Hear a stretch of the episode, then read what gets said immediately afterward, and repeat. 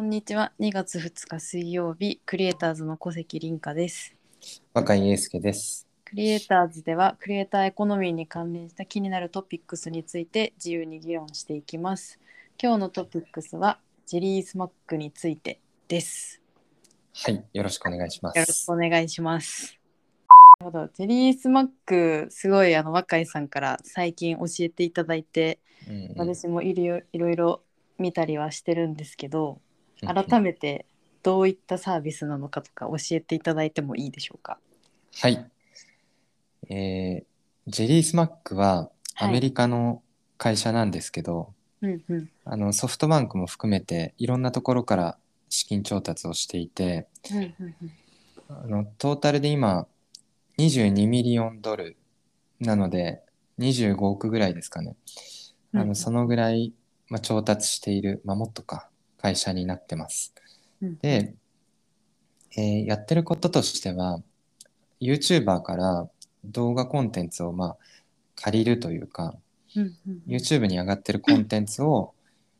Facebook だったりインスタだったり Snapchat、TikTok、Twitter、YouTube にまあ最適化をして配信するっていう事業をしてます。うんうんうん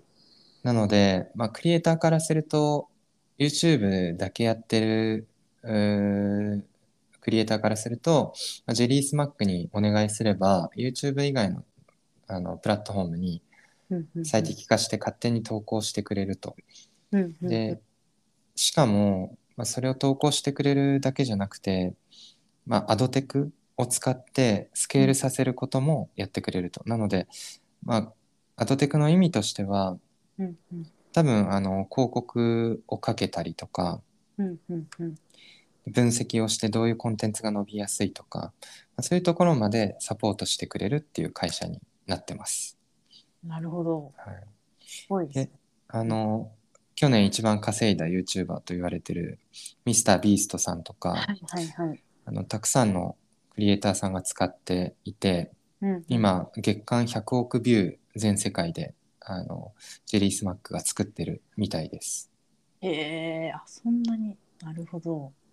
すごいっすよね。すごいですね。これまだ日本では使えないってことですよね。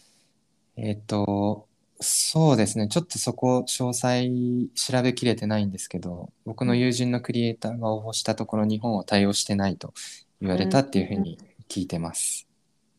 うんうん、あそうですねあとあれですよね使えるクリエイターの条件というか、あ、そうなんですよね。うんうんまさに、あの、誰でも使えるわけじゃなくて、うんうあんの、使えるクリエイターの上限、あの、条件、登録条件があって、うんうんまあ、あの、と、長編動画のクリエイターの場合は、うん1プラットフォームあたり2万フォロワーいると、まあ、つまり YouTube とか、まあうん長編動画のプラットフォームで言うと YouTube なんですけどうんうん2万フォロワー抱えててうんでそのアカウントに3分以上の動画が150本以上あるこうんうんとうんうんあと定期的に新規動画をアップロードしていること、まあ、これが登録条件になるみたいですね。うんうんうんで逆に TikTok とか短編動画中心のクリエイターの場合はあの5万フォロワー以上いることうんとうんあと TikTok アカウントに500以上の動画があること。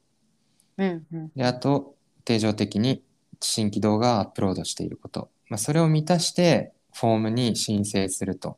で、多分そのコンテンツの内容が、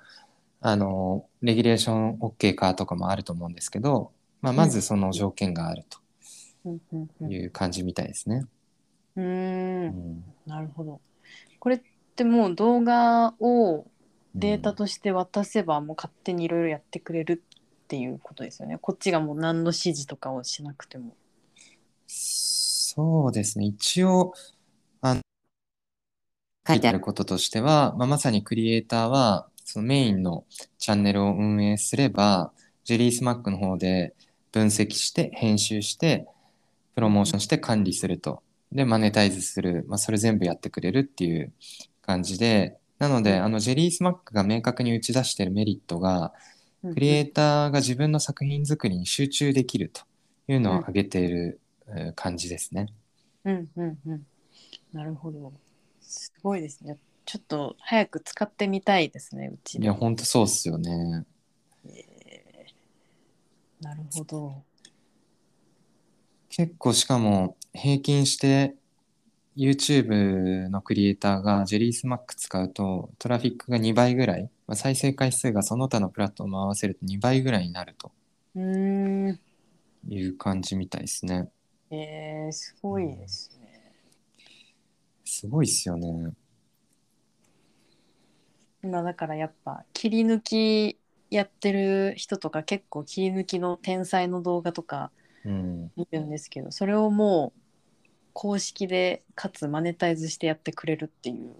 そうっすね。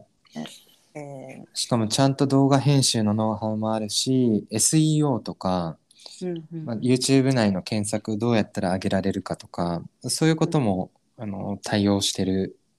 そうですし、うーんあともう一個長所として彼らが挙げてるのが、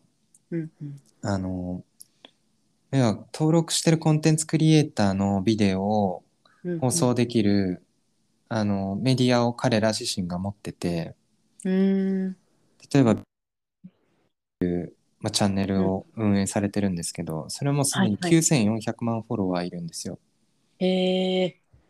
なんで、あの、ビューティー系のインフルエンサーの動画で、ビューティーハックスの、あの、水準に見合うものは、ビューティーハックスでも投稿してくれると。なんで、うん自分のフォロワーが少ないクリエイターからすると、その9400万フォロワーいるアカウントで紹介される可能性があるっていうことも大きなメリットになってます。そういうチャンネルを何個も運営してるみたいですね。25以上番組があるそうです。えー、それでもめちゃめちゃ嬉しいですね。めちゃめちゃ嬉しいっすよね。なるほど。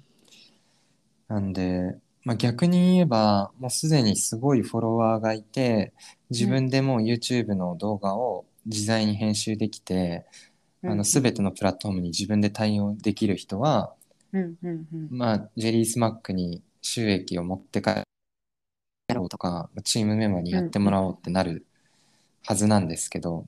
うんうんうんただまあ本当ミスタービーストさんでも使ってるってことなんで、まあ、うん結構その、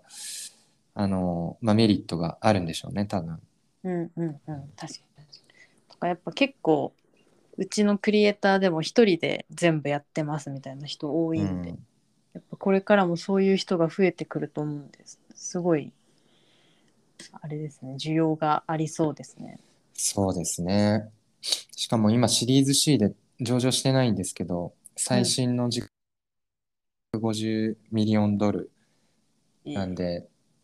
まあ1000億超えてますし、まあ、ユニコーンですね。うんうんうんうん。まあかなり、まあ、今日もニュースが出てたんですけど、うんうんうんとまあ、アメリカの会社だっていうふうにお伝えしましたけど、他の国でもまあシニア層のマネジメントを採用してて、うんうんうんあの今回出てたのが、えー、どこだっけな。えー、っと、オーストラリアとニュージーランドに2名のシニア人材が加わったっていうことも出してるんで、うんうんグローバル前提で当たり前ですけど、やられてますね。うーんなるほど。まあ日本にあったらすごい使われそうじゃないですか。確かにそうですねなかなか、結構その日本人向けのコンテンツとかやってる人だとあれかもですけど海外にもっと伸ばしていきたいって人とかはめちゃめちゃ良さそうですねなんか、そうですね。えーやっぱ、その国ごとに、日本で言えば LINE が流行ってるとか、うんうん、韓国で言えばカカオが流行ってるとか国によってプラットフォーム違うんで、うんうんまあ、そういう意味で国ごとにちゃんとそのオフィスを作るっていうのが必要なビジネスなんでしょうね。うーんうんうんうん確かにそうですねその国のなるほど一応競合の会社にスマートストーリーっていう会社があってはいはいはいここはデジタルコンシェルジュプラットフォームっていうふうにあの、まあ、自分たちを自称していて、まあ、やってることとしては同じようなことやってるんですけど、まあ、ここも日本は多分見たいようなんで。うーんまあ、日本でのこういうサービスの展開っていうのはまあ十分まだまだできそうという感じですね。なるほどはい、ぜひ最新情報を追いつついろいろうまくやっていき僕たらいでもやってみましょそうですねう。はい。なるほどこんな感じですかねそうですね。はいはい。じゃあちょっと引き続きまた何か最新情報等あればはい。取り上げていければと思いますのではい。はいよろしくお願いしますはい。よろしくお願いします。はいじゃあありがとうございましたありがとうございました。はい